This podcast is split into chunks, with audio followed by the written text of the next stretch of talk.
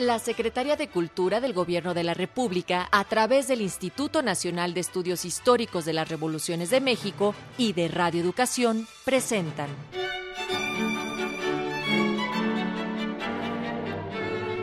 Los grandes discursos del Congreso Constituyente.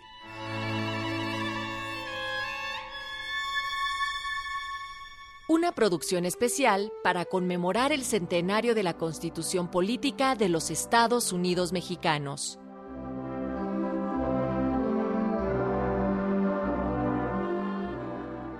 Nos encontramos con mucho gusto, igual que en cada programa de esta serie, los grandes discursos del Congreso Constituyente.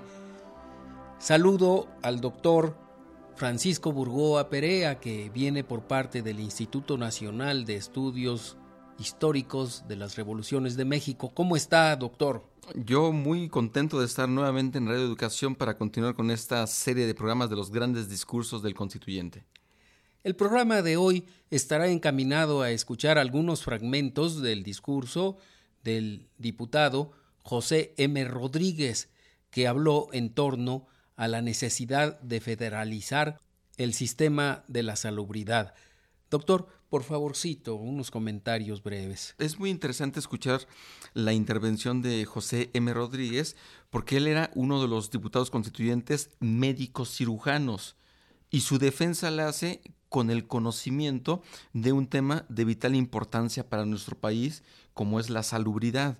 Y lo que él propone dentro de su discurso es la federalización del tema de la salud, es decir, que desde la Constitución le corresponde a la federación establecer las políticas públicas sobre un tema fundamental para nuestro país, el tema de la higiene y lo que conlleva, por supuesto, la salud. Él hace toda una serie de consideraciones para efecto de precisar por qué es importante no dejar a que los estados puedan llevar a cabo alguna política en materia de salud. Esta tiene que corresponder exclusivamente a la federación a través del presidente de la República quien tendrá a su cargo el Departamento de Salubridad General de la República. Hace énfasis que una serie de delitos que se cometían hace 100 años, pues todos iban vinculados a personas que estaban en estado de ebriedad. Entonces, en las consideraciones que él hace es es lo mejor tener un sistema de salud único para que a partir de ahí se generen toda esta serie de políticas para efecto de pues prevenir y disuadir que los mexicanos de hace 100 años pues consumieran una serie de bebidas alcohólicas. y los de ahora también. Bueno, doctor, pues pasemos al discurso, ¿qué le parece? Por supuesto.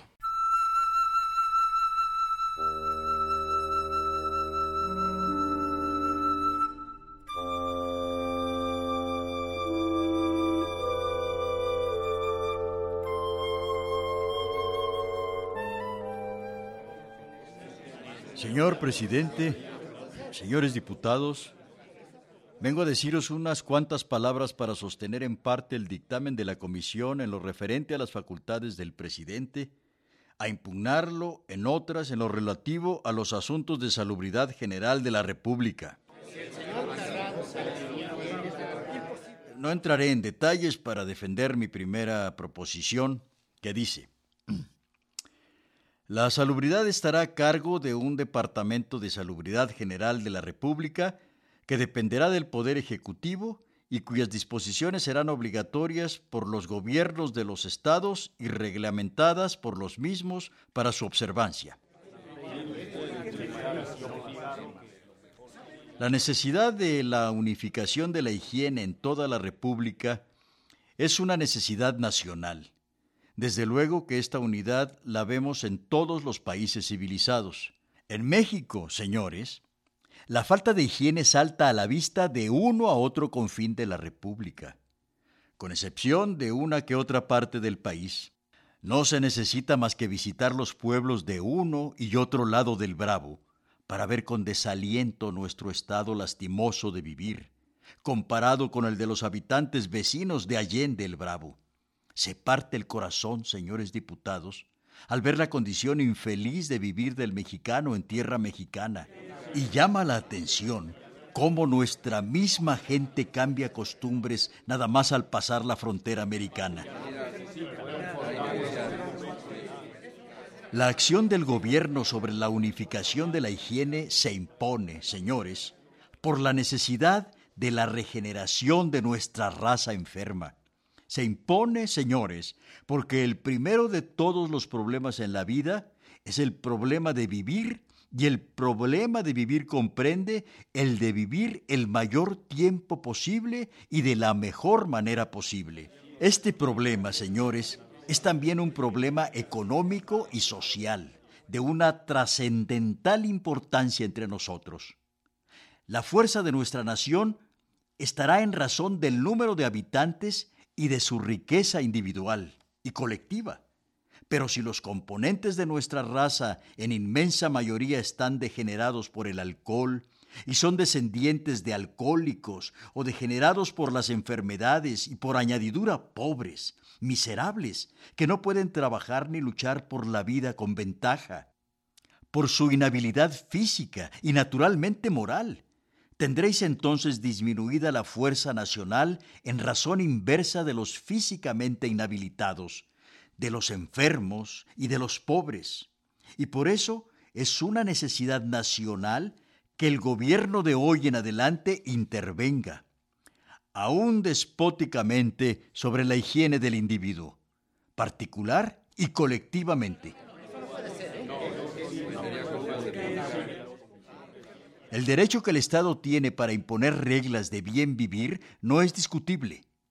Es la defensa de la mayoría cada actividad individual, siendo una fuerza viva que forma parte de la colectividad, las deficiencias que sufre no solo lo perjudican en lo particular, sino que perjudica también a la colectividad en el desenvolvimiento nacional.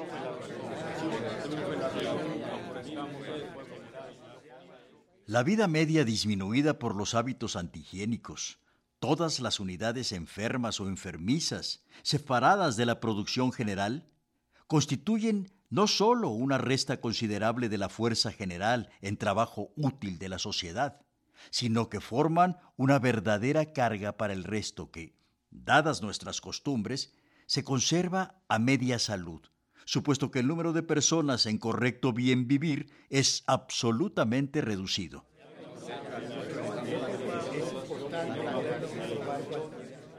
Ahora bien, señores, por lo dicho anteriormente, se comprende que la trascendencia económica social de la falta de higiene, al grado que existe entre nosotros, es inmensa, que los perjuicios por ella originados no podrán corregirse en breve plazo, sino que será obra de muchas generaciones conseguir que el mexicano viva en completa salud y haga trabajo más intenso y más útil. Que el número de enfermos y enfermizos disminuya, que la vida media del mexicano sea mayor. Pero existe entre las enfermedades un buen número de ellas, las endémicas y las epidémicas, y entre estas las exóticas, que son las que originan mayor número de víctimas, ya de un modo paulatino o violento y que son perfectamente evitables.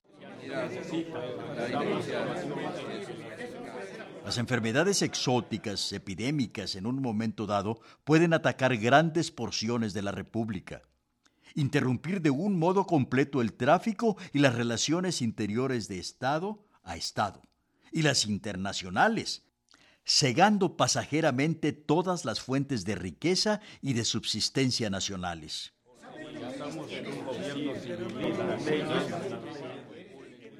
Para la lucha contra estas enfermedades, que es para lo que yo propongo que el control lo tenga el Ejecutivo, la práctica ha enseñado que solamente se ha obtenido resultado cuando personal directamente organizado y, por decirlo así, municionado, pertrechado y guiado por el Consejo de Salubridad, ha sido el encargado de la campaña. En todas las campañas militares y otras, la unidad de mando y de dirección es la base principal del éxito. la campaña contra la fiebre amarilla en Monterrey, la de viruela en Torreón y la permanente contra la fiebre amarilla en la región del Istmo, son otros tantos ejemplos que comprueban que los elementos con que los estados cuentan para estas campañas no han sido suficientes para evitar los trastornos locales originados por estas enfermedades y los consiguientes para las demás entidades políticas más o menos inmediatas a las infestadas. En todos estos casos se ha visto la eficacia de la intervención directa de la primera autoridad sanitaria del país.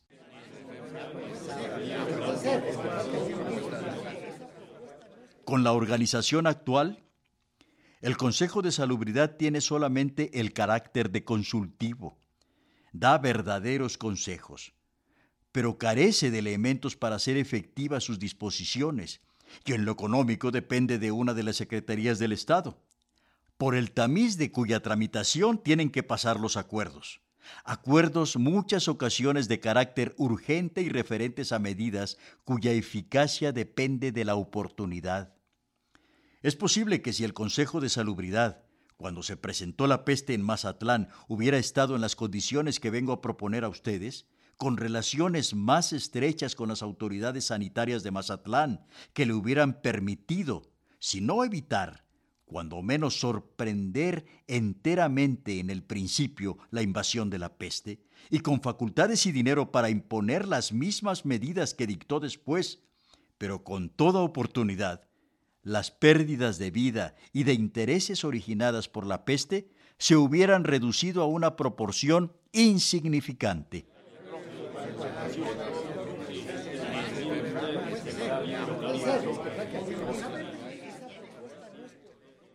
Recordarán los señores diputados que hace algunos años existían en muchos estados escuelas profesionales, escuelas de medicina, y que en la actualidad han sido suprimidas en muchos de ellos, lo que nos está diciendo que tal medida ha llenado verdaderamente una necesidad que en esos estados en que han suprimido a las escuelas de medicina se han convencido de que los elementos con que cuentan son insuficientes para sostener con buen resultado práctico dichas instituciones.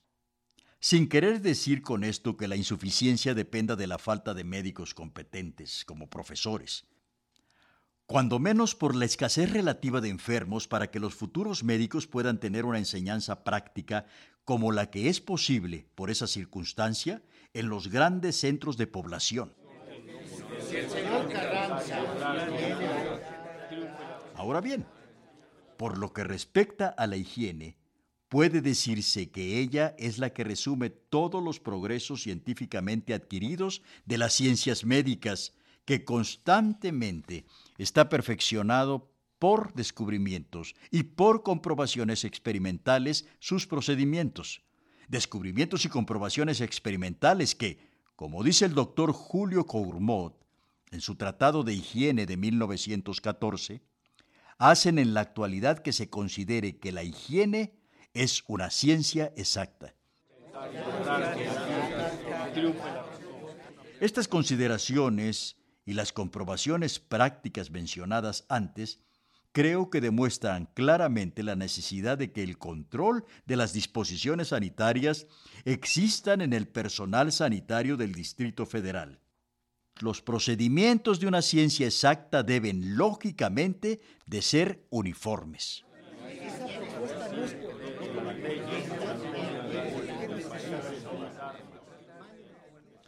En el tiempo que he regenteado la presidencia del Consejo Superior de Salubridad, he podido observar el resultado práctico, absolutamente reducido en relación con la labor de dicha institución. Y estoy convencido de que la causa principal estriba en que el Consejo no tiene a su disposición los elementos para conseguir que sus prescripciones se lleven a cabo carece absolutamente de las condiciones que le permitan imponer la sanción penal o correctiva de las infracciones, y en muchas ocasiones a las dificultades dependientes de todas nuestras larguísimas tramitaciones por el intermedio obligado de la Secretaría respectiva.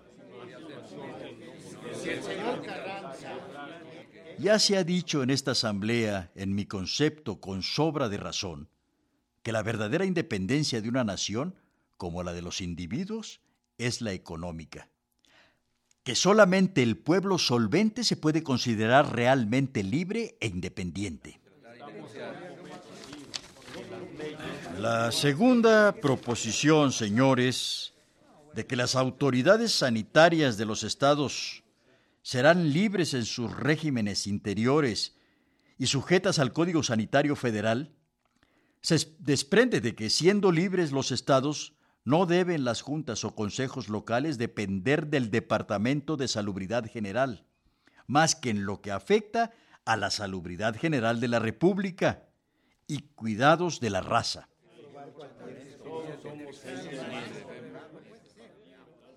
En la cuarta proposición expongo que la autoridad sanitaria será ejecutiva y ninguna autoridad administrativa podrá oponerse a sus disposiciones. Esto, señores, ya está establecido no solo en los demás países del mundo, sino en México también, y solo debe consignarse como precepto general para evitar que esta facultad sea disminuida o modificada con los vaivenes de la política.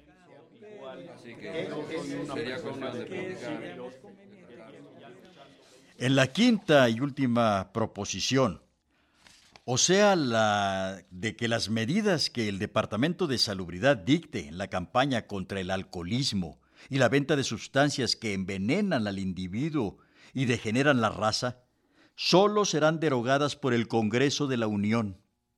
De estos señores, solo me limitaré a deciros que estas medidas que serán meditadas solo por el conjunto de todos los concejales no son de carácter especulativo.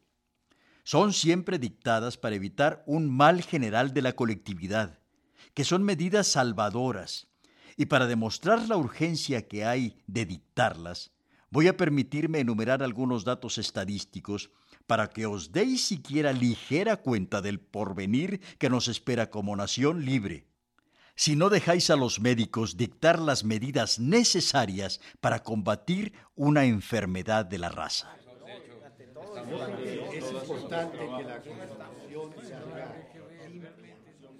He dicho, señores, de una enfermedad de la raza.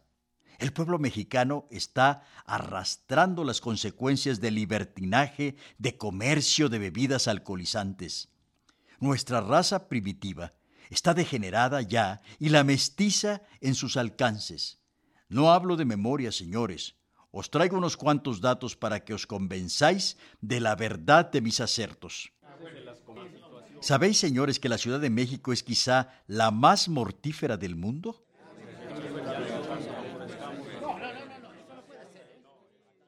En México, señores, es espantoso, como acabo de decir, el número de delitos de sangre, y el 80% de ellos son cometidos por personas en estado de ebriedad. A esto tendréis que agregar, señores, los delitos de culpa, que casi todos son cometidos por personas en el mismo estado. Y como las nueve décimas partes de nuestro pueblo bajo son de ebrios consuetudinarios, y nuestro pueblo bajo forma las ocho décimas partes de la población del Distrito Federal, Allí tenéis la explicación de lo espantoso de la cifra de criminalidad en México, comparada con tres de las grandes poblaciones del mundo.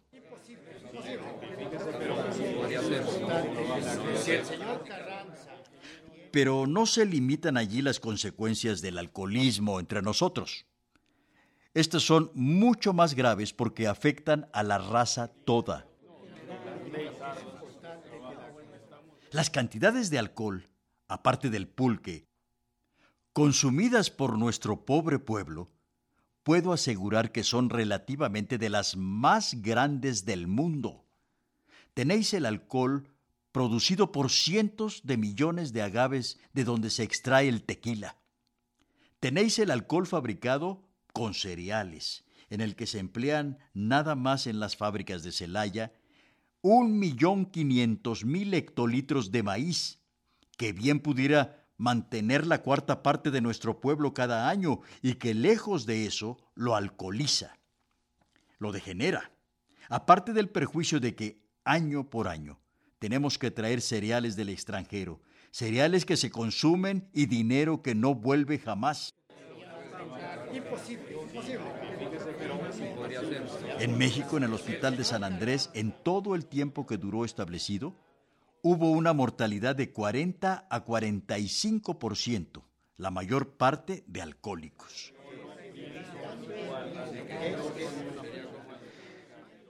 En un periodo de 12 años en que el doctor Toussaint practicó autopsia a 5.000 cadáveres, se encontró en ellos el 50% atacados de tuberculosis de algún órgano, siendo casi en su totalidad este 50% de alcohólicos.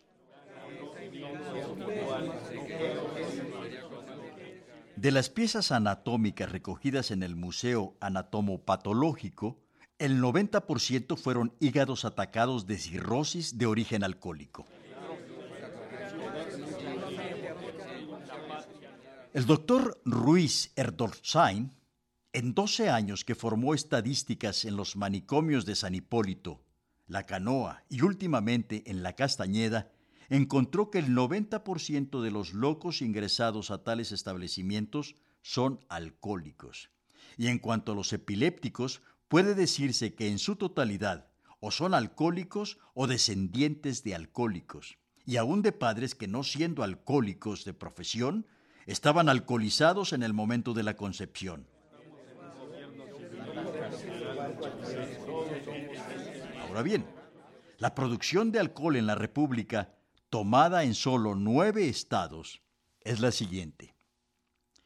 El estado de Morelos produce anualmente 15 millones de litros de alcohol.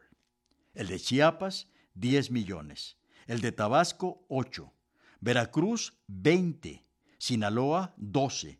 Guanajuato 6, Oaxaca 16, San Luis 8 y Jalisco 20. Calculándose el total del consumo alcohólico en la República en 300 millones de litros, cantidad que corresponde a un consumo de 20 litros por habitante al año, mientras que en Inglaterra, en un promedio de 10 años, se ha encontrado que el consumo es de dos galones diez centésimos por individuo, o sean nueve litros aproximadamente, y en Estados Unidos es de solo cuatro litros y punto seis décimos por individuo, cuyas cifras quieren decir que en México el consumo de alcohol es cuatro veces mayor, y esto sin contar el pulque.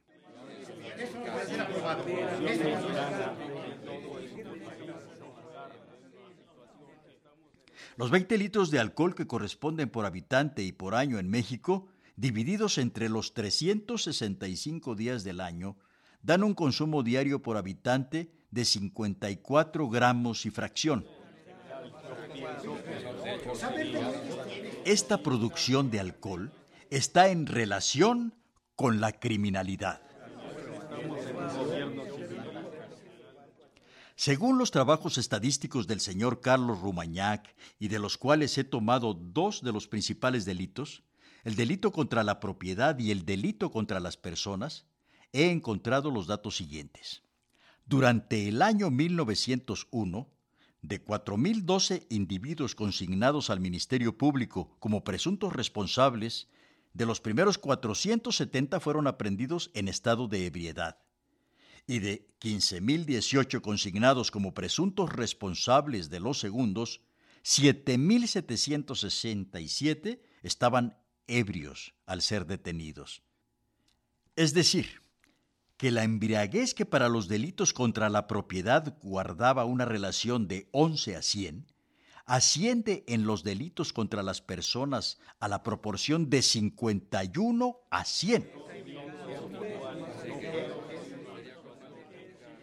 Mis conceptos, señores diputados, sencillamente expuestos, pero tomados de las estadísticas unos y de la observación de hechos consumados otros, los pongo a vuestra juiciosa, patriótica y desinteresada consideración, para que opinéis en favor de mis proposiciones, pues os aseguro que con ello habréis hecho un beneficio a la patria, a la raza y a la humanidad.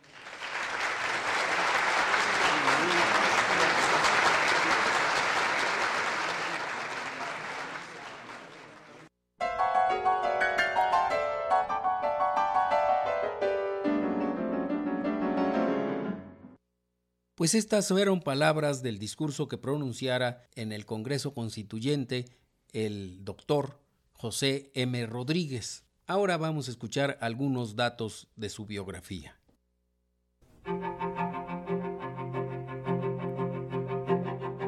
José María Rodríguez Nació el 15 de octubre de 1870 en Saltillo, Coahuila.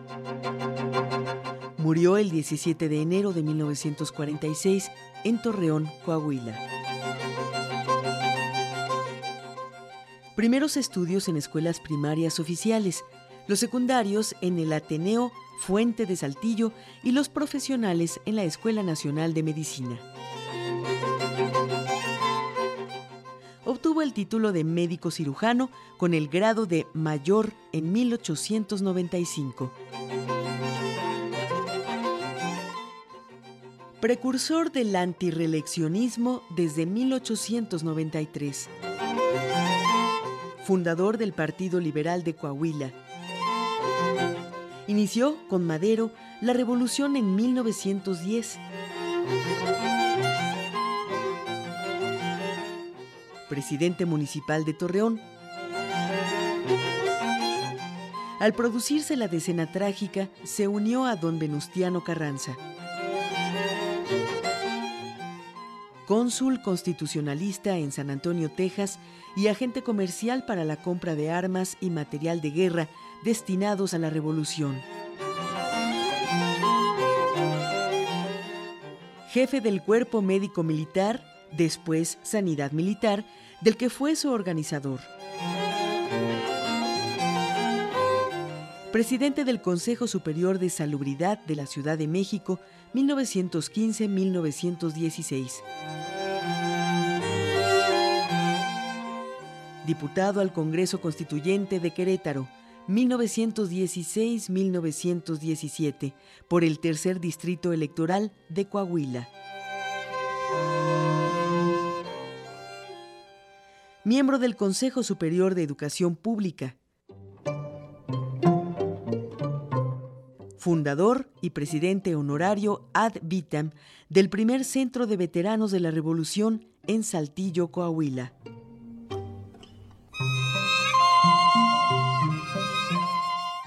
Le fue otorgada la medalla Eduardo Liceaga por la Secretaría de Salubridad y Asistencia como reconocimiento a los eminentes servicios prestados.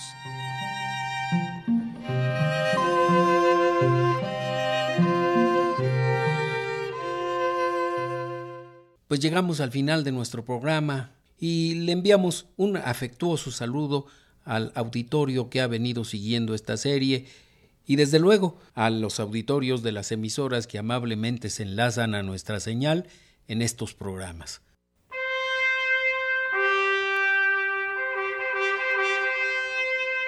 La Secretaría de Cultura del Gobierno de la República, a través del Instituto Nacional de Estudios Históricos de las Revoluciones de México y de Radio Educación, presentaron Los grandes discursos del Congreso Constituyente.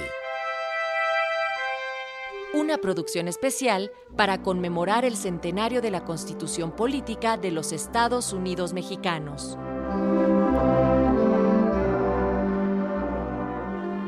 En esta emisión contamos con los comentarios del doctor Francisco Burgoa Perea. La lectura del discurso estuvo a cargo de Luis Cárdenas White. En prácticas profesionales, Evelyn Ibáñez. Controles técnicos, Antonio Fernández. Coordinación con el INERM, Heriberto Acuña. Asistente de producción, Estrella Coral. En la conducción y realización, Edmundo Cepeda.